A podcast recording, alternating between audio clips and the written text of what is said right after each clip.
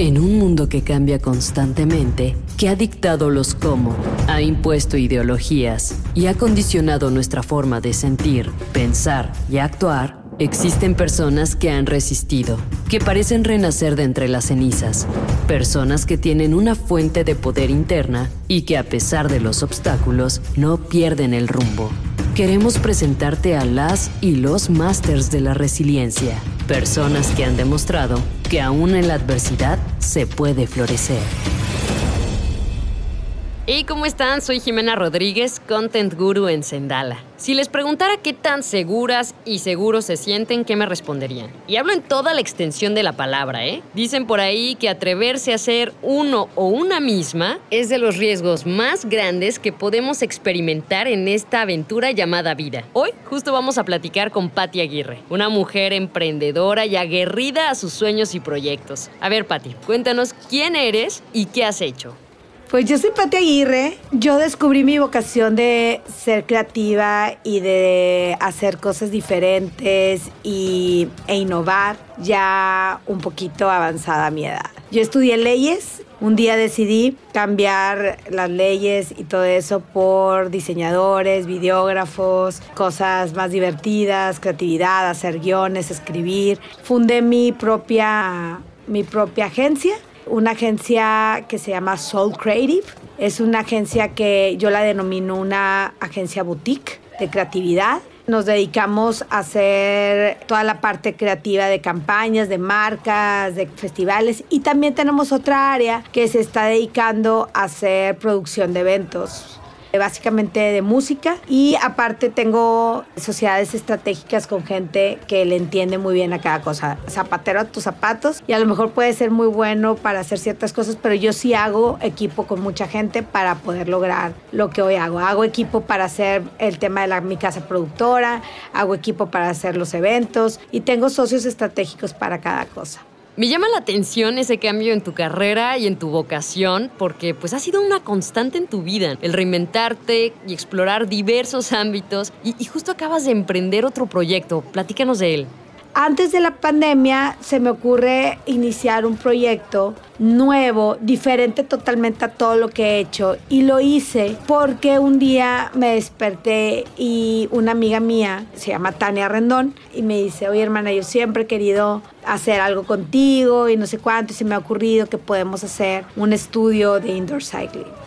Y le dije, ¿cómo? O sea, yo sí hago ejercicio, pero de que no tanto, ¿verdad? Dijo, es que no es eso, yo creo que es el tema de innovación, de creatividad. Entonces me dijo, pero yo vi una vez en el DF, bueno, en la Ciudad de México, un estudio con muchas luces y como si fuera una disco y estaba increíble y no sé cuánto y mira, vamos a, aquí en Monterrey solamente hay uno. Y entonces le dije, segura, Tania, me dijo, sí, te lo juro, o sea, creo que va a ser un boom, hazme caso, por favor, bla, bla. Y entonces le dije, bueno, déjame explorar y me puse a investigar sobre el indoor cycling. Y me di cuenta que era algo muy novedoso y algo que podía, sí podía ser algo que si lo llevábamos bien y lo teníamos de calidad, pues podía ser algo redituable. Y yo estaba buscando un negocio que fuera totalmente diferente a lo que estaba haciendo, que fuera como mi hobby. Dije, oh, sí, claro, este es el, el proyecto que estaba buscando ser socia. Claro que sí, Tania. Entonces empecé a, hacer como el proyecto, el plan de negocio. Empecé a investigar, a hablar con amigos, esto, el otro. Juntamos a otras socias, se llama Flor. Y entonces empezamos entre las tres. Luego yo con la agencia, pues dije, yo pongo mi parte de la agencia, ustedes ponen, ellas tienen pues muchos seguidores en, en Instagram y dijimos, bueno, vamos a, vamos a, trabajar con eso. Y empezamos a ver y formamos un proyecto que se llama Vicio.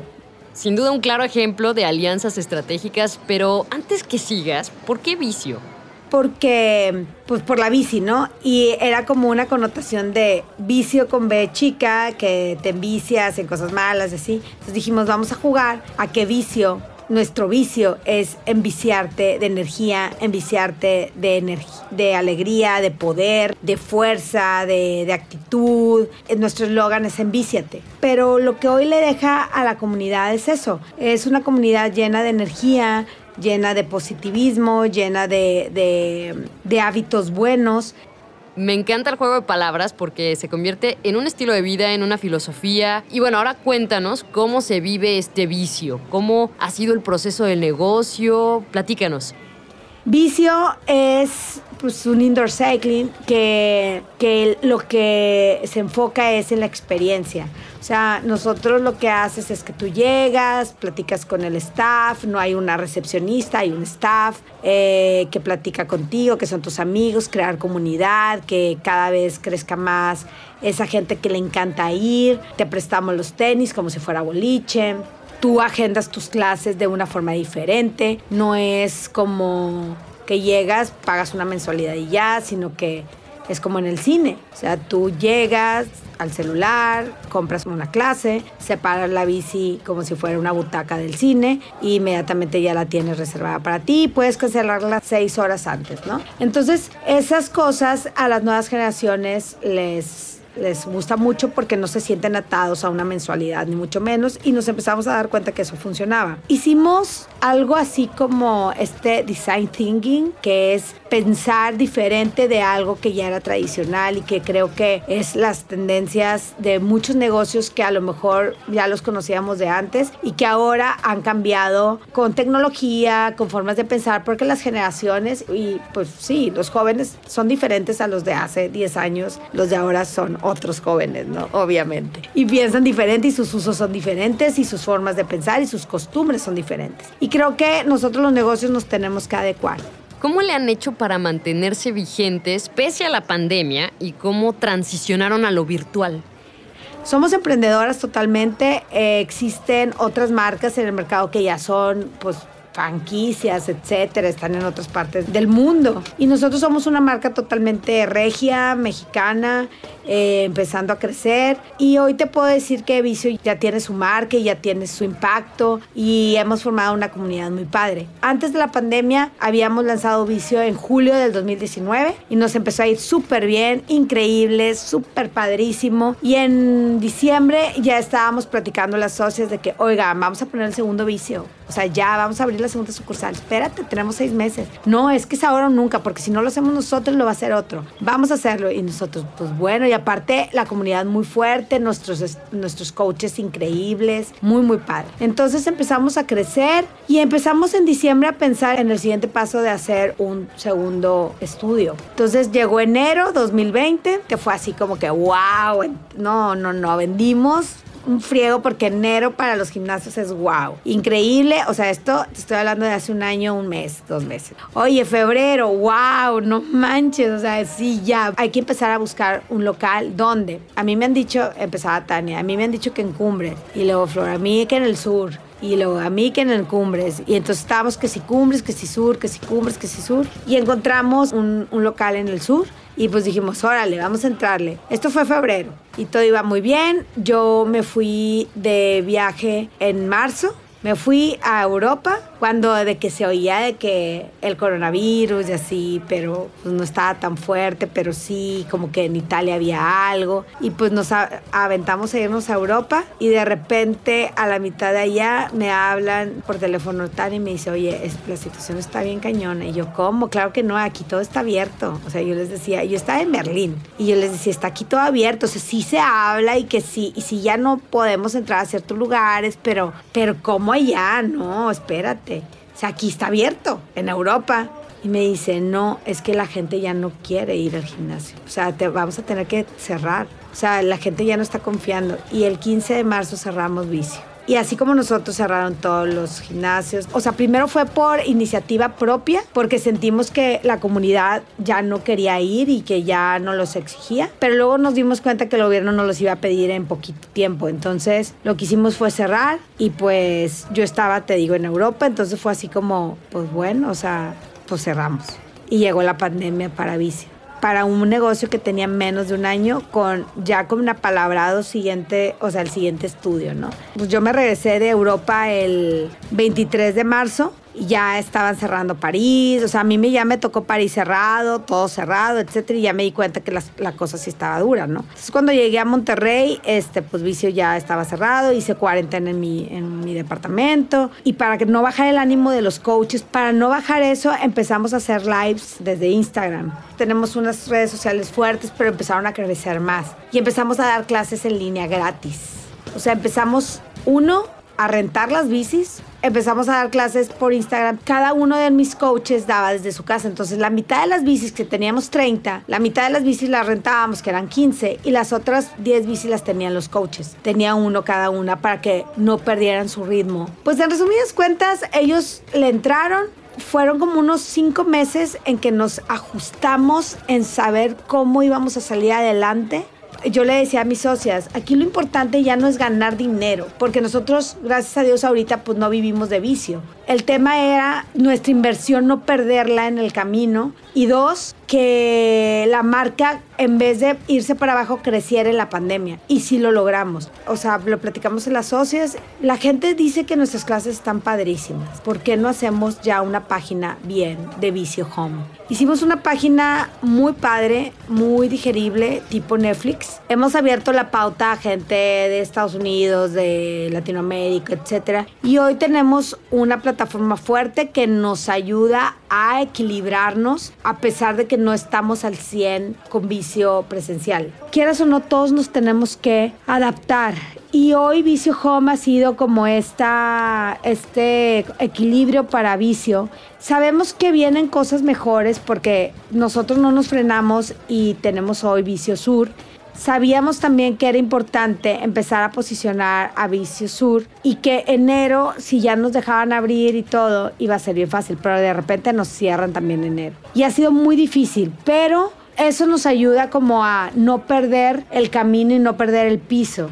Vicio desde hace un año pues no nos ha dejado absolutamente ganancias, pero tampoco nos ha quitado. Y nos ha hecho ahorrar dinero para que cuando venga el momento viene la reactivación y la reactivación es donde viene la verdadera crisis, porque hay más gastos, ya hay luz que pagar, agua que pagar, rentas, sueldos. Vicio es muy bondadoso por ese lado, que la comunidad y, y aparte la gente y el staff y el equipo es gente joven que todavía no vive de eso, o sea, son sus hobbies, y por eso lo hacen con mucho amor. Justo eso, o sea, ¿qué han hecho para no perder el ánimo y mantener a sus coaches?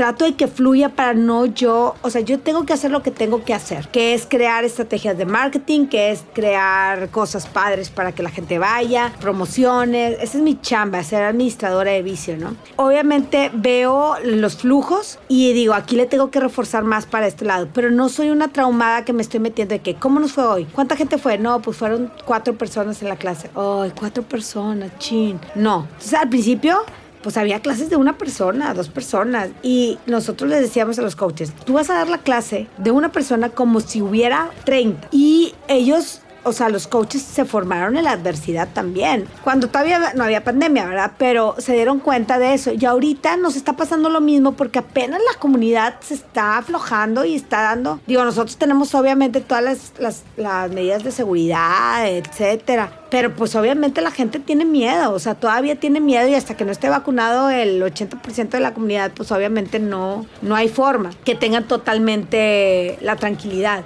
Pero tratamos de que haya es, de darles esta seguridad a ellos y cada vez más se están llenando las clases. Claro, y habrá que seguir con esa consigna de tomar todas las medidas de precaución, la sana distancia, porque tenemos que ir cambiando esta perspectiva, ¿no? Desde no solamente pensar en nosotras y nosotros, sino también en lo que pasa con los demás, porque claro que la reactivación económica es necesaria para todos los rubros. Ahora, dime, ¿de qué te diste cuenta a nivel personal y con tus otros proyectos?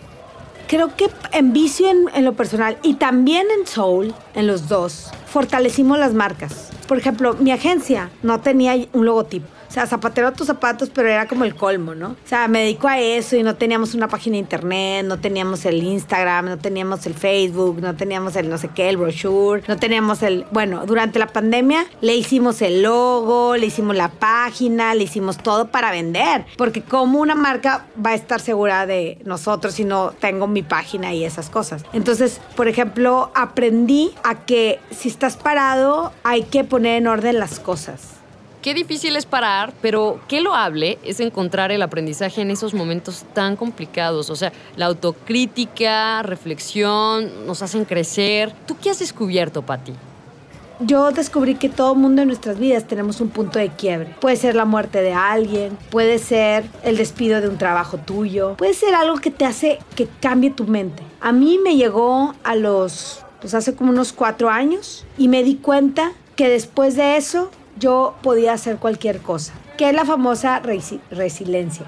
Sí creo que existe, y sí creo que yo la he experimentado y que la experimento muy seguido y que creo que es cuando hace más grande a las personas. O sea, la, la adversidad se vuelve ese detonante para crecer y para ser fuerte y para sacarlo mejor y para crear cosas que pensabas que jamás podías crear, ¿no? Yo creo que con eso me quedo, Patti. La adversidad nos permite sacar lo mejor, nos detona y hay veces que no hay opción, hay otras que hay muchas opciones, ya será nuestra tarea, ¿no? Reconocernos en, en esa multiplicidad que somos. Y ¿se acuerdan que al inicio les preguntaba qué tan seguras y seguros se sentían? Bueno, en Sendala Queremos proponerte que nos hagas parte de tus propósitos, de tus sueños, de tus metas. ¿Cómo? Muy fácil. Ingresa a senda.la, conoce nuestras coberturas y asegura tu calma. Así de sencillo. Recuerda que nuestra misión es que todas las personas tengan acceso a la salud y a un seguro. Te esperamos en el próximo capítulo.